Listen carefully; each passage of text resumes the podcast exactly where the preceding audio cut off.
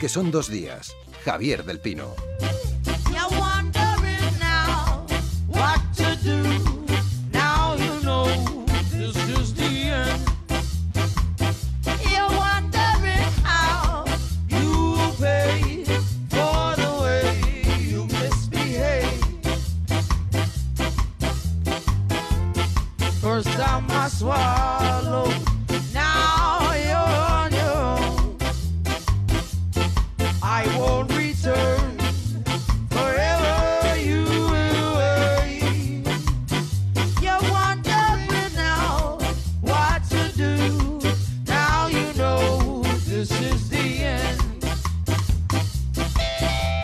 Hoy, eh, querámoslo o no, es un día claramente marcado por esa declaración de la infanta Cristina como imputada en la instrucción del caso Nos, en Palma. Eh, muchos de ustedes igual creen que se le está dando demasiada importancia, o creemos que se le está dando demasiada importancia, que los medios llevamos días hablando de esto, pero bueno, es la primera vez en nuestra historia que alguien de la familia real, que ocupa la séptima posición en la línea de sucesión de la jefatura del Estado, se sienta en un juzgado a responder a las preguntas del juez, del fiscal, de la acusación popular. Esperemos que responda eh, a todas las partes. Quienes sí responden cada 15 días cada dos semanas a la cita con nosotros, son nuestros humoristas gráficos, editorialistas de la actualidad, por tanto, analistas de élite de lo que está pasando hoy, aquí y en Palma y en cualquier lugar. José María Pérez Peridis, ¿cómo estás? Me da una preocupación enorme, porque me recuerda a los tiradores de élite, ¿no? a los que se les llamaba solo cuando había un... Exactamente. Oh. ¿Qué tal, Julio? ¿Cómo estás? Eh, muy buenos días en eh, Barcelona. Alex, aló. Hola, Alex. ¿Qué tal? Buenos días. Y aquí con nosotros Mauro Entrialgo. ¿Qué tal, Mauro? Hola, muy buenas. Yo creo que podíamos ir, eh, nos molestaréis por orden de edad. Eh, al fin y al cabo, vosotros dos, por lo menos Julio José María, ya dibujabais la transición cuando la monarquía estaba creando la imagen. pasado. Eh, el siglo pasado, exacto. Em, ¿Os imaginabais, esto habría sido un chiste hace, hace 20 años, imaginar que, la, hija de, este joven eh, campechano que va a dirigir la transición española acabaría sentada ante un juez? De todo tiene que haber en la viña del Señor. Estas cosas, esto pasa hasta en las mejores familias, que se dice también abundante. No, yo no me lo, yo no me lo imaginaba. Y la verdad es que es una situación curiosa que ha despertado una enorme expectación mundial lo cual no es bueno para la justicia, pero es bueno para es bueno como, como pedagogía en el sentido de que todo el mundo debe estar sujeto al imperio de la ley. Cosa que se dice muchas veces, esto es una demostración, pero luego todo tiene su cara y su cruz en esta vida y es el exceso, el exceso por lo que supone de, eh, bueno, mm, casi de prejuicio. Es decir, una vez que haces el paseillo, eh, la, condena está establecida y eh, yo creo que eso cumple una función de escarmiento general si es que sirve para más de la época en la que estamos, porque la medicina se aplica cuando la enfermedad ya eh, ha pasado hace mucho tiempo. Quiero decir que realmente la justicia es tan lenta. que, la ceremonia de degradación en sí ya es una especie de condena. Absolutamente, mucho más que la condena que pueda haber. Bueno, Depende de la cara dura que tengas también, supongo. impensable, impensable hace años que esto, vamos, un chiste no, ni de coña. Pero a mí me preocupa el disgustazo que habrá cogido la reina por el asunto del paseillo. Porque hay que tener... va a parar? No, hombre, hay que tener en cuenta que es antitaurina. es un paseillo, antes eh, lo comentábamos cuando eh, he visto un poco cómo es el despliegue montado para esto, ¿no? Algunas televisiones y las vallas, radios, hay vallas, hay cámaras, dice, luego cuando el coche gira a la izquierda sigue por allí, luego hay una rotonda y estelas y tal. Hombre, no somos Sanfermines. ¿eh? si son solo 30 segundos, tampoco es tan importante. Pero eso es lo que se espera de nosotros. ha sido un paseillo corto, no ha muerto nadie esta vez. Los tópicos funcionan maravillosamente a nivel internacional y en Podría ser como una alfombra roja también. Bueno, como, decía, Pedro Aznar, que hubiera bajado la rampa esquiando, ¿no? bueno, oye, si os el vestido seguro que lo, que lo, de, que lo describen, ¿no? Como una alfombra roja. Eh, pero me gustaría matizar que el imperio de ley no es igual para todos porque haga el paseillo, sino porque si es culpable luego lo pague, ¿no? Exacto. Exactamente. Que eh, reservaos, eh, hablamos más tarde, a partir de las nueve hacemos una especie de todo lo que usted quería saber sobre esto y y, no se atrevía a preguntar con nuestros compañeros que están por allí, hacemos un, poco una ronda y una conversación. Eh, eh, Mauro, nos proponías primero hablar de un documental eh, que de momento no, no, vamos a poder ver, o a lo mejor ahora sí, por algo que ha pasado en las últimas 12, 12 14 horas. Ahora lo contamos. Este es un fragmento del tráiler.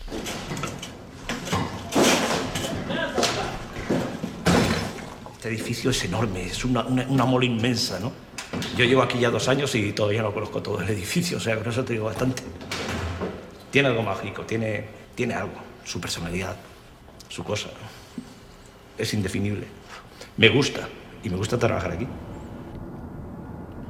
Es un documental sobre la demolición del edificio España, ¿correcto? Eh, sí, en, Madrid, bueno, nosotros estamos ahora mismo en la Gran Vía. Al final, para los que no sean de aquí, eh, sabemos que está la Plaza España. La Plaza España es una plaza grandullona, muy inhóspita, con un frío terrible en invierno y un gran calorazo en, en verano, que está rodeada de unos grandes edificios majestuosos que, por una u otra razón, están casi todos vacíos y lo que constituye una gran metáfora de, un poco de la situación actual.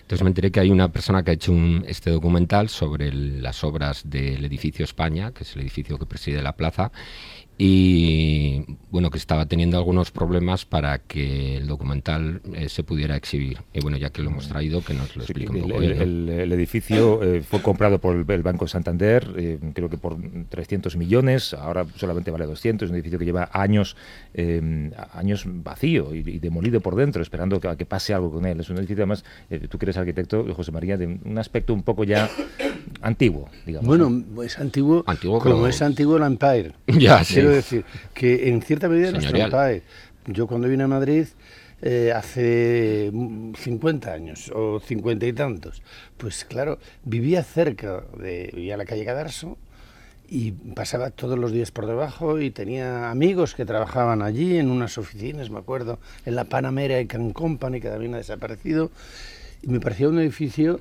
impresionante. Tenía visos de rascacielos. No es, no es, es posterior a estos de la Gran Vía, a la Telefónica. El gran edificio, pero quizá después de la Telefónica y a la vez que la Torre de Madrid, que era la que hizo Carvajal y que es un muy bonito edificio que se ha rehabilitado, marcaba el paisaje de Madrid porque era lo que se veía cuando se bajaba por la carretera de La Coruña. Era nuestro rascacielos. Pero, digamos que tiene un poco aspecto de desarrollismo franquista, ¿no? una época arquitectónica que ha pasado mejor bien. Eh, bien, de acuerdo, pero es una. A mí me parecía que era, y me sigue pareciendo, que ha marcado la imagen de una ciudad y desde luego yo creo, creía que era un edificio protegido. El director de ese documental es Víctor Moreno. ¿Cómo estás, Víctor? Hola, buenos días. ¿Ese documental lo hiciste hace cuánto tiempo? Pues el documental se rodó durante un año, desde 2007 hasta mediados de 2008 aproximadamente. Y te contabas un poco la vida de la gente que trabajó en la demolición interior, eh, un poco también las interioridades del edificio, los objetos que se habían dejado. Claro, yo empecé, digamos que la obsesión y el primer impulso era registrar todo lo, lo que era la memoria del edificio, ¿no? Y casi empecé filmando cada una de las habitaciones, cada una de las oficinas, de las viviendas, del hotel que había dentro del edificio, los objetos, porque se dio la casualidad de que aquello había parecía casi como eh, el abandono de un lugar después de una amenaza nuclear, ¿no? Se habían quedado muchos objetos, muchas fotografías. Y yo empecé registrando todo eso y poco a poco, a medida que iba conociendo y aproximándose aproximándome a los obreros que estaban llevando a cabo la demolición integral, pues empecé a acercarme más a ellos. ¿no? Pero entonces, ¿qué, ocurre? Porque era un edificio propiedad del Banco Santander, te habían dado permiso, sin embargo, eh, te encuentras con la negativa a que ese documental pueda ser visto. Sí, posteriormente, eh, bueno, esto pasaron muchísimos años, nosotros empezamos a trabajar en la edición del documental a partir del año 2011 y viendo que además el edificio no iba a continuar con el proyecto que habían empezado inicialmente, y, bueno, y entonces después de haberlo exhibido en algunos festivales como el de San Sebastián, el de Bafisi, etcétera, pues nos encontramos que, que el Santander, que era el propietario del edificio, hizo uso de una cláusula que tenía para frenar el, el documental y así hemos estado durante un año y tres meses hasta, hasta ayer por la noche. Eh, eso lo contamos ahora, pero, pero, pero, ¿por qué crees que, que, se había frenado, que no querían que se viera este documental? Bueno, ellos alegaban intereses comerciales con el edificio, ¿no? Y, bueno, mm, yo cuando se vea el documental, el documental en ningún momento se les mencionaba, bueno, ni se les menciona, eh, se ajustaba perfectamente a lo que habíamos dicho que íbamos a hacer, que era un registro integra, integra, o un registro del proceso de, obras que iba a llevarse a cabo en el edificio. Y, bueno, ellos alegaban eso y, nosotros la verdad que tampoco lo entendíamos. Es un poco la imagen como el Titanic, ¿no? ¿Has ¿Eh? dicho ¿Cuál es su iceberg? Perdón, perdón. ¿Cuál es el iceberg de este Titanic? Bueno. Bueno, yo creo que el iceberg es claro que tiene que ver mucho con la situación que pasa el país eh, desde el año, bueno, 2008. Yo creo que es un, ese sería el iceberg de este gran Titanic. Pero ¿no? tú decías demolición integral, ¿se va a demoler ese edificio? Bueno, ahora no sé. Pero vamos a ver, eso es un- puede ser un proyecto de rehabilitación que se demola interiormente por cambio de uso. Pero Sí, la pregunta es, ¿ese, ese, ese edificio va a desaparecer del paisaje de Madrid? No. De la postal. No, no. Pues no es, es una reforma interior Es una interior. rehabilitación Demolición donde interior. el edificio ha quedado vacío porque hay un cambio de propietario. Eh, bueno, eh, eso pasa muy habitualmente en edificios eh, en todo el mundo. Quiero decir que los edificios, afortunadamente, también tienen derecho a una nueva vida. Sí, sí, sí, hay, que, sí lo- re- hay que ver qué elementos se respetan y son respetables. Y lo que veo que vosotros estáis recogiendo es la poética de una vida Claro. que abandonó a un edificio. Exacto, y la- y las Le de abandonó un alma, que es el alma de los 50, 60, 70, y, Y está esperando un alma nueva. Y posiblemente al banco no le interesaba que eh, la imagen que puede dar de mm, cómo se está yendo todo al traste y que las intenciones que tenía de reformar ese edificio en- en- con otros usos no se han llevado a, a buen cabo y sin embargo ahora se ha dado cuenta que posiblemente le dé peor imagen que todos sepamos que el banco está prohibiendo o vetando la exhibición de ese documental y por eso es yo supongo que Claro, es por lo que cuentas se han esto, Mauro, atrás, porque ¿no? eh, ayer, eh, preparando esto, eh, Lourdes se puso en comunicación con eh, el Departamento de Comunicación del Banco de Santander, el Banco Santander, perdón, y eh, bueno, pues fueron cuestión de minutos. Eh, rápidamente tú recibiste una llamada, o tu abogado recibió una llamada en la que el banco de- de- te levantaba el veto, digamos, te decía, puedes exhibir eh, ese documental, después de meses o incluso años esperando ese permiso. ¿no? ¿Y cómo era la cláusula? Sí, ¿Qué decía sí, la cláusula? eh, bueno, respondo Sí, ya ahora. Sí, eh, eso ha sido la verdad que de hecho todavía ni hemos tenido tiempo de celebrarlo porque ha sido todo eh, por la noche. a primera hora de la tarde nos llegaba un email por parte de, de, bueno, quien ha sido el interlocu- interlocutor con nosotros del banco y, y, bueno, dando la autorización para la libre explotación de la película eh, tal y como además la hemos concebido nosotros, ¿no? O sea que eso fue muy emocionante, lo que pasa que justo coincidió que mi abogado estaba fuera de viaje y llegó por la tarde-noche y no me pude reunir con él, que era al que le habían escrito, para, para celebrarlo, ¿no? ¿Y, y el título del documental cuál es? Edificio España. Bueno, sí, la, la cláusula, ¿cómo? ¿Qué, qué decía la cláusula, el contrato? No, la cláusula eh, decía que bueno, nosotros somos los propietarios en todo momento, hemos sido los propietarios de los derechos de explotación, lo que pasa que estaban supeditados a, eh, al Banco Santander para que pudiera dar la autorización o no eh, en un momento dado, alegando una razón justificada. ¿no? Bueno, Y una pregunta te quería hacer. eh, no sé si sabes que existía una leyenda, se iba contando por, por Madrid estos últimos años, que decían, no, es que en el edificio de España vive un ocupa, porque todo el mundo tenía idea que, que estaba completamente cerrado y de vez en cuando se veía una lucecita. Y la gente Unos decía, calzoncillos "Ay". colgados en la ventana. se veía como, como, que si, como que había alguien dentro y todo el mundo decía, no, hay un ocupa, pero debe ser un ocupa permitido porque es evidente que se ve la luz. Eso que eran luces de alguna oficina, de los O obreros, de seguridad. O ¿no? guarda, Tiene guardas de Sí, seguridad. sí. Hombre, depende de la, de la época, igual hasta era yo, ¿no? Eras tú el ocupa. ¿no? Era yo el ocupa. Era como en el sexto piso, una cosa así, ¿no? Quinto. De- no, no sé, depende, pero ahora mismo, vamos, que yo, bueno, yo no sé, ya hace tiempo que no he entrado, pero, pero vamos, que yo sepa no hay, no hay nadie. Y del Ayuntamiento de Madrid, ¿habéis tenido alguna respuesta? Porque lo ha utilizado precisamente como icono, como imagen de su candidatura olímpica, ¿no? ya, es- eso era completamente Es vergonzoso que Otra todas, metáfora. todas las imágenes que sacaban con la candidatura de Madrid 2020 eran edificios vacíos, destruidos y llevados a la ruina. O sea, estaban diciendo, fijaros la ruina que os No, proponemos. hombre, no. Sí, Siempre lo veis de esa manera. No, Dirían, hombre, pero fijaos, Fijaros qué de sitio libre no, hay para... no, aquí fijaos- caben todos los atletas. No, José María Vamos a José hacerla de Esperanza. 10 metros No, lisos. si es que siempre lo veis negativo, sois como aquel del Barça que decía, tú siempre negativo. No, negativo no, vacío. No, pero me No, no. refiero que la intención del ayuntamiento era decirle a la gente, miren qué edificios vacíos tenemos, como haya Ah. una olimpiada les llenamos, esto se rehabilita, viene jauja, Ah. igual que con Eurovegas. Eh, De todas maneras, eh, Víctor, sí que era una metáfora de lo que ha ocurrido en este país, porque tú recoges el testimonio de muchos trabajadores, por ejemplo, eh, inmigrantes, que ya no están en España, porque se Sí, sí, efectivamente. Eso, o sea, digamos que no era la intención de hacer una película metafórica en el sentido más simbólico de ir buscando el símbolo, sino que más bien te lo encontrabas, ¿no? Y también yo siempre digo que eh, de alguna forma estuve en el lugar indicado en el momento oportuno, ¿no? Porque estuve acompañando todo el proceso de obras a la vez que fuera del edificio en lo que era la situación económica del país se iba transformando irreversiblemente ¿no? en estos años. Y ahí sí que los verdaderos perjudicados, a mi juicio, fueron muchos de los trabajadores que, eran en su mayoría pues, subsaharianos, sudamericanos, asiáticos. Que, que, después de la obra tuvieron directamente que irse de regresar a sus países, ¿no? Y por eso yo siempre veo la película que, que, pronto se la verá todo el mundo como una especie de metáfora de Torre de Babel, ¿no? De alguna forma de una película como muy humana, muy coral entre con todos esos trabajadores y que de alguna forma tienen también su historia, en este caso no tan feliz de que han tenido que regresar a sus países. A, a, y si las obras no acaban nunca, eh, o sea, si no han acabado todavía, el documental no acaba cuando acaban las obras.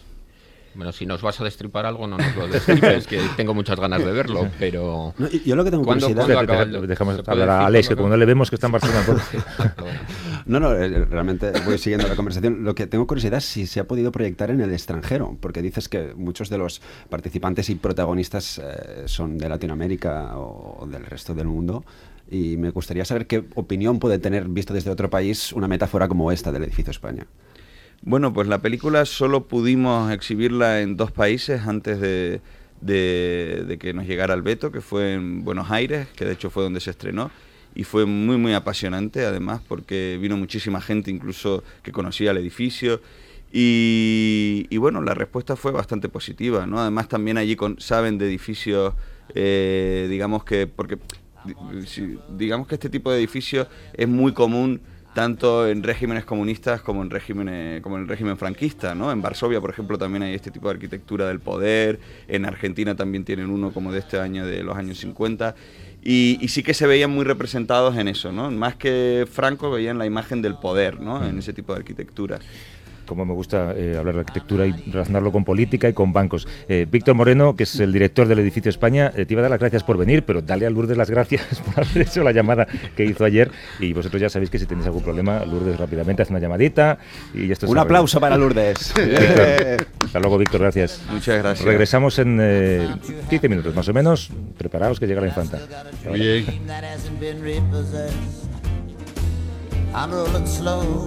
A vivir que son dos días. Javier del Pino.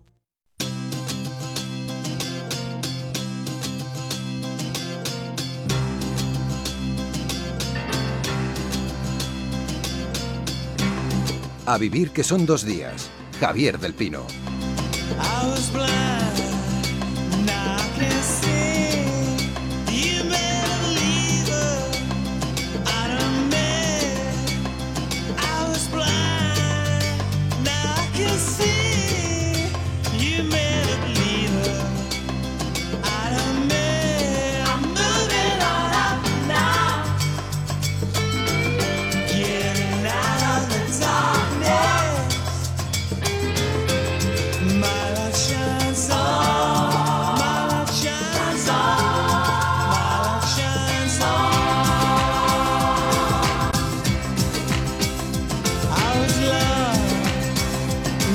Estamos de vuelta en la mesa. Hoy nos acompañan José María Pérez Peridis, Julio Rey, Mauro Entriargo y Alex Saló, nuestros humoristas gráficos. Eh, Alex, que tiene el tema de la declaración de la infanta, eh, te pone poco, poco, poquísimo. eh, no eres el único, eh, pero eh, es lo que hay. Tenemos que dedicarle este tramo de programa. Yo creo que además aquí los periodistas estamos caminando por una línea que es muy fina. ¿no? Si caemos hacia un lado, caemos en la frivolidad. Si caemos hacia otro, por un paseillo. Caemos en, en, en, pensar que esto es el apocalipsis. Bueno, es un hecho informativo más. Y... Pero fíjate una cosa ha dado unas noticias, entre ellas que ETA va a dar un comunicado que a lo mejor lo deja del todo. Eso habría sido la primera noticia claro. hace 10 años o 8 años y esto otro no habría podido ocurrir. Bueno, es, es, lo que, es la... que hay escepticismo con los comunicadores de ETA. No, no te creas, no te creas. Bueno, en este caso ETA dice que, está amortizado que anuncia que va a anunciar, que anunciará, que... Eso, porque sigue... Que la parte contratante ¿sabes? de la primera porque parte. sigue, ¿no? sigue pensando que está en el centro de la preocupación y del debate y es marginal. Correcto. Es decir, es es, es absolutamente ridículo. Sí, pero si, si hablamos de la infanta y nos enfrentamos a ello, yo creo que hay dos elementos que debemos siempre tener encima de la mesa. Uno es que todo el mundo tiene derecho a la presunción de inocencia, aunque la gente sospeche lo que pueda sospechar. Eh, y dos, que lo que importa es lo que diga y lo que cuente y lo que luego sepamos de lo que ha contado y si lo hizo o no lo hizo, ¿no? No, no, no eh, las, eh, los giros que da en el paseillo este o, lo que lleva puesto y estas cosas a las que dedicamos tanta atención o dónde ha dormido. Realmente importa tanto más allá del, del, del, cotilleo, porque con Urdangarín pasó un poco lo que es esta cosa de casi de manual del día de la marmota, ¿no? Que va saliendo la frase de turno o el mail de turno que nos ponemos los brazos en la cabeza y reímos de él y luego pasa, se olvida y continuamos con nuestras vidas. Sí, pero es que, sospecho que es un sistema como con algunos casos de, corrupción, lo que sucede en los medios de comunicación es que nos lo van liando tanto, tanto, tanto hasta para que nos aburramos. Pero estamos al final en uno, ¿eh? decimos, no quiero saber más de esto, dejadme en paz. Pero estamos en uno de ellos, mm, Sí, claro. Estamos en un medio. muy, muy, escuchado. No, yo creo que lo que va a decir es que no sabía nada y punto, que eso lo llevaba su marido con otra gente y que ella no esas cosas no entraba. Yo a eso no me yo a eso no me rebajo. Está muy de moda esa declaración. Yo no sabía nada. y pasa, y pasa. pero es que, eh, o sea, con... En el matrimonio de gananciales suele pasar. Y yo sé más de una que el marido la arruinó absolutamente, absolutamente, porque él sabía de cuentas y ellas no. Ella tenía una profesión, ganaba dinero. ¿Pero él mangaba o no? No, no, no, si no es que mangara. Pero quiero decir que no se enteraba de lo que hacía. Y ya lo dijo Jesucristo. quiere decir que, no se entere tu mano derecha de lo que hace la izquierda. Yo, lo que quiero recordar es que la infanta eh, va a declarar en una sala que es presidida, como dijo David Bravo en Twitter, eh, por un retrato de su padre, el rey. De, hecho, José María en, su eh, viñeta de ayer pone eso, ¿no? Lo peor de este espectáculo mediático es que encima mi retrato lo preside, ¿no? Y la reina contesta no sé qué, pero dice, pues... La reina dice, ¿qué van a pensar de nosotros? y el, retrato le va a guiñar un ojo, no me digas más. Eh, no, primero, eh, Mauro, el primero que ha especulado ha sido el presidente de gobierno, que ya de entrada dice que no cree que vaya a tener problemas. No, el presidente no ha especulado, el presidente ha dicho lo que está seguro que va a pasar. Y ha hecho titular, y ha hecho titular. Y luego, segundo, yo la primera pregunta que me hago es, con, o sea, con un equipazo de abogados, supuestamente, como es el de Roca Jungen, la línea de defensa va a ser que eh, es porque está enamorada o porque es tonta y sumisa. Hola, hola, ya, has hecho una pausa. Julio, yo te digo una, yo te digo una cosa, vamos a ver. Mm, hay un famoso periodista que dice que su contable o su persona de seguridad le arruinó. Y pasa muchas veces que la gente que se ocupa de, de verdad, o sea, de una actividad profesional que tiene mucho ir y venir y vas, un, cantante, por ejemplo, multimillonario, no entra, no entra en los papeles, firma, Vamos a ver que sí, Julio, de verdad, tú no puedes estar. De repente te dan, si utiliza la tarjeta. Te dan dinero, no sabes de dónde viene. que, de repente en el bolsillo tienes 200.000 euros para hacer la sede. No me ves un pedazo Howard en un momento, un momento, no sabes por qué. demostrado demostrado que eh, José María es el hombre más bueno del mundo. Vayamos a, a, Mallorca, donde nos espera nuestro compañero. No digo que no generalicemos. Pedro Jiménez, Pedro, ¿cómo estás? ¿Qué tal? Buenos días a todos. Eh, ¿Tienes eh, cerca alguna bandera republicana? me ha parecido ver por allí, ¿no? Sí, bueno, es una bandera, el, bar es Supreme, que María Manjaba lo describió perfectamente anoche en, hora 25, se ha vestido de largo para recibir a, la infanta Cristina. No tenemos... ¿Y eso significa, qué significa eso? ¿Los vasos de las cañas son los vasos del domingo? No, no, no, no, no. Eso lo que significa es que eh, no tenemos la fachada tradicional, la que todos hemos visto en los, en los periódicos, sino que la han tapado con una bandera gay, no es la bandera republicana, eh, patrocinado, por Amnistía, patrocinado por Amnistía Internacional y con una pan carta arriba eh, verde enorme en el inmueble que está justo encima del, famoso bar que vemos todos y que tiene unas vistas magníficas a la rampa, una eh, pancarta verde en favor de la, de la educación. De la educación. Claro, porque, porque, todos los periodistas que hay allí están preocupados por eso, ¿no? por la reforma educativa. No, yo creo que se aprovecha, ¿no? El tirón mediático que saben que va a tener esta imagen para pues reivindicar en lo que uno cree y en lo que uno considera que, por lo que merece la pena luchar. Como ya no sabe nada, pues para enseñarle. Antes contaba Lucía que tocabais a, dos policías por periodista. Tocamos a dos y, y, me parece que nos hemos quedado un poco cortos. El despliegue de seguridad es descomunal, como contaba eh, Ana Terradillos. Estamos hablando de más de 200 policías nacionales, 100 de ellos eh, antidisturbios. Eh, nos decía la policía de Palma nada más llegar aquí, fuentes de la policía de Palma nada más llegar aquí hace un par de días, que el dispositivo de seguridad era muy similar al que se había desplegado en la primera declaración de Iñaki Urdangarín. Yo te aseguro que estuve en la primera declaración de Iñaki Urdangarín aquí y el despliegue de seguridad no es el mismo. Este es mucho mayor y, y, Pero tú, y tú me contabas Pedro, que, absoluto. que- que algunas policías eh, o muchos de ellos han venido de Valencia porque son expertos en corrupción o qué. Sí, la mitad. No, eh, la mitad, la mitad de, de- de policías han, han venido, han venido de Valencia. Normalmente para este tipo de declaraciones, por lo menos en el caso NOS, suele ocurrir que vengan agentes eh, procedentes de Valencia y de Madrid. Valencia ya sabes que pilla más cerca y, y- y, bueno, son los, los, los antidisturbios, ¿no? Los que vienen desde, desde allí, desde Valencia, ¿no? Tienen, parece ser que tienen eh, una, un plus de, de mantener la paz eh, social en la calle, un plus que no tienen aquí los agentes de Palma. Bueno, pues más allá del hecho de que declare eh, hoy la infanta y los detalles de su llegada al juzgado de los que llevamos días pendientes y lo vamos a contar, eh, sí queríamos indagar un poco en qué coste real tiene lo que hoy les estamos contando. Y saludamos a, a Joan Queral, que es catedrático de Derecho Penal en la Universidad de Barcelona. ¿Qué tal, Joan? Buenos días, Javier. Eh, ¿Qué hubiésemos ganado si en un principio la infanta hubiese aceptado declarar voluntariamente? Desde el punto de vista procesal, nada. Desde el punto, porque cuando uno eh, es imputado y le llaman, no declara voluntariamente, declara porque le llaman. Claro. Y si no va, pues le envían la Guardia Civil. Claro, es que esto, Esto hubiera esto sido decía, divertido también, ¿eh? esto decía la Casa Real, ¿no? La, la infanta va voluntariamente, no, voluntariamente no, ha sido No, no, citada. No, pero como cualquiera de nosotros que recibe Claro. mañana, incluso como testigo, o sea, mañana en un, un caso que nos afecta muy de refilón, en que hemos sido, por ejemplo, testigos de un accidente de tráfico, el juez te cita a declarar y tienes que ir. Ya. Apunto. Pero la diferencia es que si vas como imputada puedes mentir, entre comillas, y si vas como testigo no. Eh, eh, eso es una, es una gran diferencia. Pero a- a- la estrategia procesal que ha diseñado la Casa Real, que se podía haber mejorado bastante, es la que es. Y entonces ellos han agotado todas las posibilidades y al final ha tenido que ir como imputada. Bueno, eh, esto cada uno se trabaja los pleitos como le parecen, cada uno tiene su estrategia.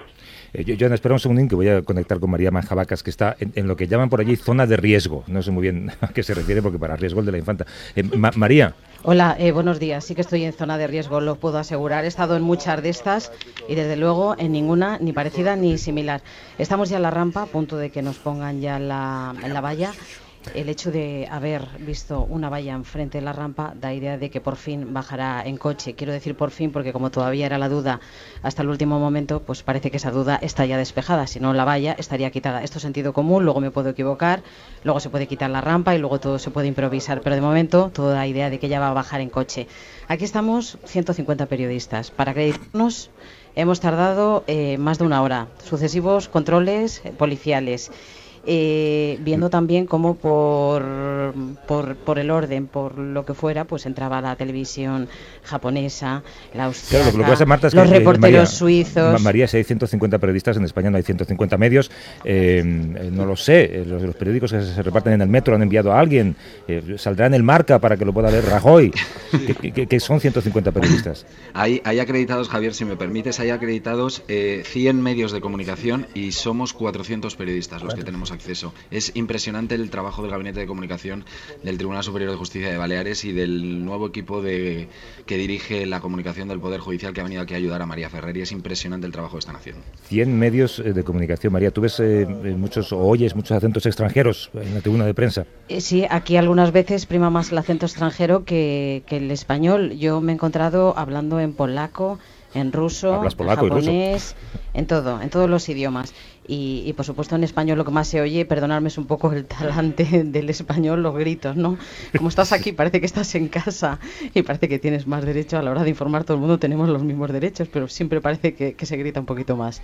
Veis que guardo el tono de silencio porque, porque aquí esto, aunque esté en el exterior, pero es como, como un interior en el que está hablando eh, la persona de prensa del Poder Judicial dando las indicaciones, la policía, hay muchísimos agentes, no me ha dado ni tiempo a contarlos, mira que ayer conté los pasos, 58 míos de la rampa, eh, pero a cada metro, a cada centímetro hay un policía, hemos sacado el bolso, nos han revisado, vamos, 200 veces.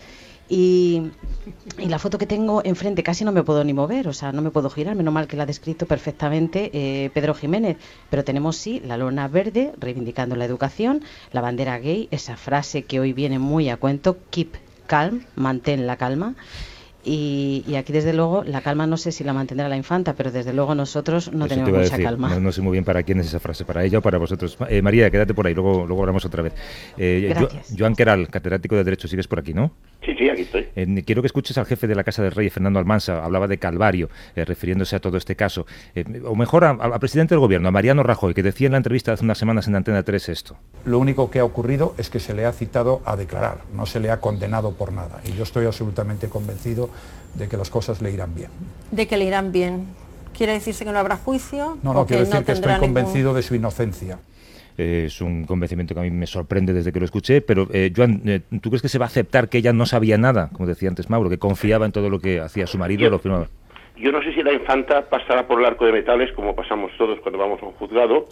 Lo que sí te puedo decir que eh, física o simbólicamente eh, determinado tipo de imputados cuando entran los juzgados ese arco de metales les quita el cerebro y entonces pierden la memoria, el conocimiento y la inteligencia. Entonces no saben nada, no recuerdo.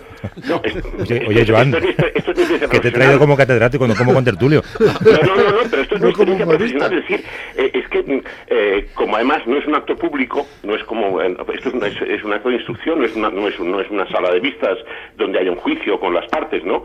Entonces, claro, mm, la inmediatez de las declaraciones es enormemente grande. Entonces se percibe muy bien pues el nerviosismo, la, la, la, o, la, o, la- o- cierta desfachatez, el distanciamiento, se nota si se ha hecho comedia y se ha ensayado a hacer esa comedia, se nota perfectamente, porque claro, eh, está, eh, en este tipo de, de- de actos se está pues en una habitación. Y entonces es una cosa eh, que, que- que la experiencia te dice que gente muy importante, eh, gente que está pues constantemente en los medios, en, en las páginas de Acostumbrada a hablar en por ejemplo, público, de política, prefieren pasar antes por memos que por, por- por- a veces por haber tenido con- contacto con alguien. Esto lo dicen tanto los imputados como los testigos. Es decir, hay gente que ha reconocido, perdón, que se ha negado a reconocer que había cenado con tal persona cuando hay un reportaje gráfico de esa cena. Pero a ver, es- esta estrategia de la Casa Real, que al final es intentar, eh, bueno, pues eh, como la cabeza del avestruz, no esconderse a ver si pasa todo, eh, yo creo que están tan obsesionados con el resultado de- de- del juicio que no se están dando cuenta de todo lo que están perdiendo a nivel de imagen de Casa Real. Es decir, esta actitud tan cobarde y tan poco representativa de lo que debe ser una institución como la Casa Real eh, está llevando al traste a años y años de trabajo para hacer una imagen respetable. Es que aquí, eh, eh, evidentemente, hay un tema jurídico y un tema procesal, no se va a negar. Hay una, hay una, hay- estamos investigando graves delitos económicos eh, que yo creo que no, que no son baladís, ni por la cantidad ni por los personajes involucrados. Lo que pasa es que cuando esto llega a, a Urdangarín, la Casa Real tuvo que ah, haber oído muchas alarmas y seguramente no las oyó, porque seguramente creyó que no pasaría nada, que el agua no llegaría. Es decir, lo que la política oficial en España todavía no ha entendido, esto sería un, un ensayo de sociología judicial, ¿no? Eh, lo que la, la- la clase política de España no ha entendido es que hoy día el juez no es el juez, no ya preconstitucional, sino ni siquiera es el juez de hace 20 años. Es decir, tú no puedes eh, agarrar el teléfono y llamar al juez de tal sitio y decirle, oye, Paco o Luisa, que me tienes que hacer esto. Porque al principio el juez dirá, ¿y usted quién es? ¿Quién me llama? ¿Qué me dice? Es decir, hoy el valor de la independencia y de, y de, y de la profesionalidad jurídica es un valor esencial en la carrera judicial. Pues lo importante es lo que dices tú, es decir, esa actitud suya de dar por sentado que no iba a pasar nada, yo creo que ha trascendido, la gente lo, lo ha percibido así, la actitud de la Casa Real. Entonces, si se hubieran dado cuenta que podía pasar, que al juez no se le puede presionar, que no se le puede llamar ni a él directamente, ni al presidente del Supremo, ni al presidente del Consejo, cuando oyes políticos que dicen, pero a este juez no se le puede quitar, esto lo hemos oído a políticos, ¿no? A este juez no se le puede hacer algo. Y claro, entonces como el juez no es manipulable, el juez me refiero este y cualquier otro, no es manipulable, lo que tienes que hacer es una estrategia diferente. Y la estrategia diferente hubiera sido parar las aguas en Urdangarín, llegar a un pacto con el fiscal, que un pacto con el fiscal no quiere decir un chalaneo. Ojo, ¿eh? Un el fiscal quiere decir reconocer los hechos. Claro, es que Es esto es una... reconocer los hechos. esto No, es- no. Yo me he llevado crudo ta- eh, eh, eh, en este negocio, en este negocio y pagar, es decir, reparar el daño. O sea, que no es un chalaneo aquí que nos vamos a como una partida de dominó. No, no, no, no. La- cuando se habla de pacto, la gente cree que es un pacto civil. No, no, no, no. El fiscal dice yo te acuso de esto, de esto y de esto. Tienes que reconocer esos hechos. Entonces, como lo reconoces, pues se te aplica una serie de atenuantes. La reparación del daño, eh, confesión, una serie de cosas, no se te aprecian según qué, agravantes, pero el hecho básico, el que tú te llevaste crudo X dinero, el que esa contratación se hizo sin concurso público para nada, que ese dinero no se declaró Hacienda o se declaró mal o se, o se, o se eso queda ahí. Claro, el problema es que tienes que reconocer los hechos.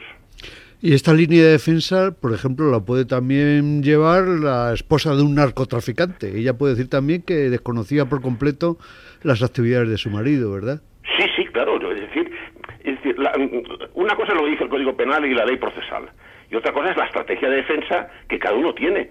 Pues claro, aquí parte, parte de las cosas, por lo que a mí me llega, es que no se quería devolver este dinero. Ya. Claro. Claro, porque- Parte- a mí- cosas que a mí me llegan. Yo no estoy en la, no soy abogado de la causa, ni estoy dentro. Pero parte, es decir, ¿cómo voy a pagar yo ahora seis, debo devolver 6.000 euros? Ay, 6.000, no, si fuera 600.000, euros, 600.000. 6 millones de euros, ¿no? O, o 500.000, lo que sea, es igual, ¿eh? E- Ellas son 600, creo. Eh, eh, pero pero esta- no, es- eso es la responsabilidad civil. Ojo, que aquí lo que está claro, esto es muy importante, ¿eh? Esto es muy importante. Una cosa es la responsabilidad penal, para entendernos, pena de Claro. cárcel, y otra cosa es la civil.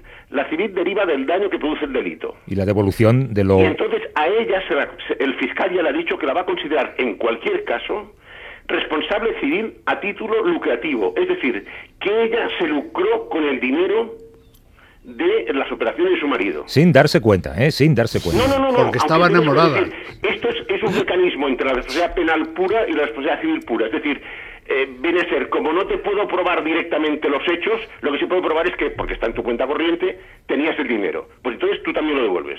Esta, para explicarlo así, eh, a grosso modo, ¿no? ¿Y cuál es el siguiente paso? Ahora está imputada, declara y luego qué pu- puede pasar. Bueno, ahora entonces yo me imagino que eh, la- su defensa, seguro, lógicamente, y por lo que parece el fiscal, pedirán para ella el archivo de la causa. Y las acusaciones, supongo que las acusaciones populares, eh, supongo que pedirán la continuación del proceso, es decir, que se abra juicio oral. Entonces eso ya veremos, porque entonces cuando, se, cuando el juez les dé las partes el, material para que formulen una acusación, eh, si, si se ha archivado antes o no, eh, veremos si no se ha archivado, pedirán juicio oral las acusaciones. Si se ha archivado no podrán, no podrán pedirlo. Claro, porque no estarán, no estarán en la causa. Eso yo creo que entre dos y cuatro semanas lo sabremos. Y, esto, esto que tú mencionabas, que yo creo que es una, eh, un, di- digamos un, un laberinto judicial que en España se usa poco, que es el, el del pacto, la, la salida No, pactada. no, se usa, se usa, se usa mucho, ¿eh? Pero no para un caso como este, ¿no? No, no, pues precisamente estamos, técnicamente va a parecer divertido, pero técnicamente estamos ante un procedimiento abreviado. Y el procedimiento abreviado es el reino del pacto. Pero para todo, desde ladrones de coches hasta delitos fiscales. Eh, Messi, por ejemplo, está también en un procedimiento como este, técnicamente se llama procedimiento abreviado, ¿no? Y entonces están pactando. Él reconocerá el hecho, y pagará y a él no le pasa nada. ¿Cómo será el que no sea abreviado, no? Bueno, esto es otro tema porque el procedimiento que se llama abreviado, es decir, teóricamente y legalmente en la ley es más, más breve, está pensado para que sea más breve que el sumario ordinario, porque no es, pensemos solamente una cosa, el juez es el juez. Todo lo demás que rodea al juez, desde sus secretarios judiciales, eh, el, personal que está en el juzgado y después todos los peritos que tiene, de Hacienda, Policía, todo no dependen de él, dependen de del poder político. Entonces, claro, es muy fácil. Si yo no doto a los juzgados de suficiente personal, ¿cuánto tardarán en hacer un peritaje? Pues si se podía hacer ese peritaje, por ejemplo, en tres semanas, tardará tres meses. Pasa que en este caso dilatar eh, eh, todo el procedimiento, eh, vuelvo a decir, es un caso muy mm, particular, ¿no? Estamos hablando de la Casa Real. Bueno, aquí entonces es la estrategia de comunicación, la estrategia política. Pero parece es nefasta si esta estrategia realmente. Las reglas comunes que la gente quiere, eh, los imputados normalmente quieren dilatar el proceso, si a la Casa Real le interesa dilatar el proceso y por lo tanto continuar en la exposición pública. Pero eso ya no es un tema procesal. Sí, el procesado tiene derecho a, a manejar y a, y a utilizar todos los mecanismos legales a su, a su alcance. Claro, en este caso, si además quien está tuyo depende de que, por ejemplo, se ha cambiado ya dos veces el equipo de Policía Judicial y de Inspectores de Hacienda de Palma de Mallorca, curiosamente. Se le ha desmontado entero. Con lo cual, los nuevos peritos que vienen tienen que ponerse otra vez al día. Tal vez O este- claro, no, no. Por, por eso los, o sea, los procesos duran tanto no porque los jueces estén tomando café, que a lo mejor algunos sí están tomando café, pero la mayoría no. Es porque el apoyo de la justicia y claro, lo que no lo estamos pensando muchas veces el proceso penal que es del siglo XIX está pensado fundamentalmente para los salteadores de caminos y los ladrones de gallinas.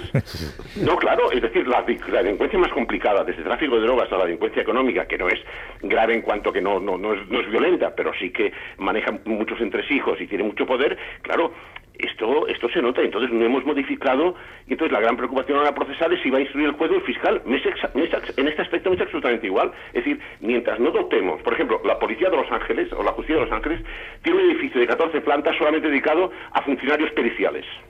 Un edificio, aparte de los juzgados, de 14 plantas solamente dedicado a, a funciones periciales. A CSI. Claro, de todo, pues, de pruebas genéticas, contables, eh, huellas dactilares, eh, cálculos de, de estructuras para los que- pues, cuando se ha hundido un puente, por ejemplo. Claro, que- y aquí tiene que comparado con el nuestro. juzgado, tiene que oficiar a Hacienda o a, o a- o a una, o a una universidad para que un catedrático de química le diga si esos cuerpos eran infamables o no. Yo, yo en todo caso creo que este caso pasará a los anales de, de la historia de, de cómo hacerlo mal o cómo no poder hacerlo peor en tanto que imagen de una institución. Pero fijaros una cosa, y, y para no atronar, porque claro, aquí enseguida la, la- la tentación del profe de explicar las cosas muy complicadas. Comparemos este caso con el 11M. En el 11M se vio en cuatro años instrucción, juicio en la Audiencia Nacional y eh, casación en el Tribunal Supremo. Un récord, porque allí el Estado puso todos los medios habidos y por haber. Es decir, que cuando se quiera hacer, se puede hacer. Exacto, no solamente llamar por teléfono a alguien para que tal, ¿no? A un juez, un fiscal, es, es poner los recursos que O sea, esto los requiere. jueces, esto te lo dicen, to- eh, y habéis hablado con todos los jueces que intervinieron, todo lo que querían lo tenían. ¿Queremos una prueba pericial? No, no queremos por capricho, sino porque necesitamos una prueba pericial que no sé qué, de cinética, no sé qué. Pues tienen ahí al mejor ingeniero, al mejor catedrático de cinética que les hace la prueba. Acordaros cómo estaba la sala, que que esto está en la memoria de todo el mundo, todo el mundo con los portátiles, aquello parecía la NASA. Sí, eh, Julio. El juez Castro se merece una placa en Palma. Una calle. Sí, el juez Castro se merece una calle, una placa en Mallorca. Yo que lo dejen tranquilo. Exacto, por, por cierto, déjame repetir al- algo que me, me dijo hace muy poco, la semana pasada, un, un muy alto cargo de, de un gobierno español. Los jueces trabajan con mucha mayor independencia de lo que piensa la opinión pública en este país. Aquí la gente se cree que cualquier político les llama y hace lo que dicen. No. Eh, No, en absoluto. Hombre, yo no digo que haya algún caso. Y después hay algunas cosas que por propia afinidad personal, pues eh, eh, hay gente que está siempre en la posición de, de- en la primera posición de saludo. en la judicatura, en el periodismo y en el mundo de la academia. Claro. Eh, Joan Queral, catedrático de Derecho Penal de la Universidad de Barcelona y futuro contertulio. Gracias, Joan. Un abrazo. Muy bien, muchas Hasta- gracias. hasta luego. José María Pérez, Peridis, eh, Julio Rey, Mauro Entealgo, Alex Saló. Eh, os diría que os quedarais a asistir a esto, pero me parece que os vais a pasear. Que lo disfrutéis mucho. Hoy, hoy tendríamos que pagar nosotros por lo que hemos aprendido. ¿eh? Exacto, de eso se trata. Hasta luego, un abrazo. Abrazos. Ahora volvemos.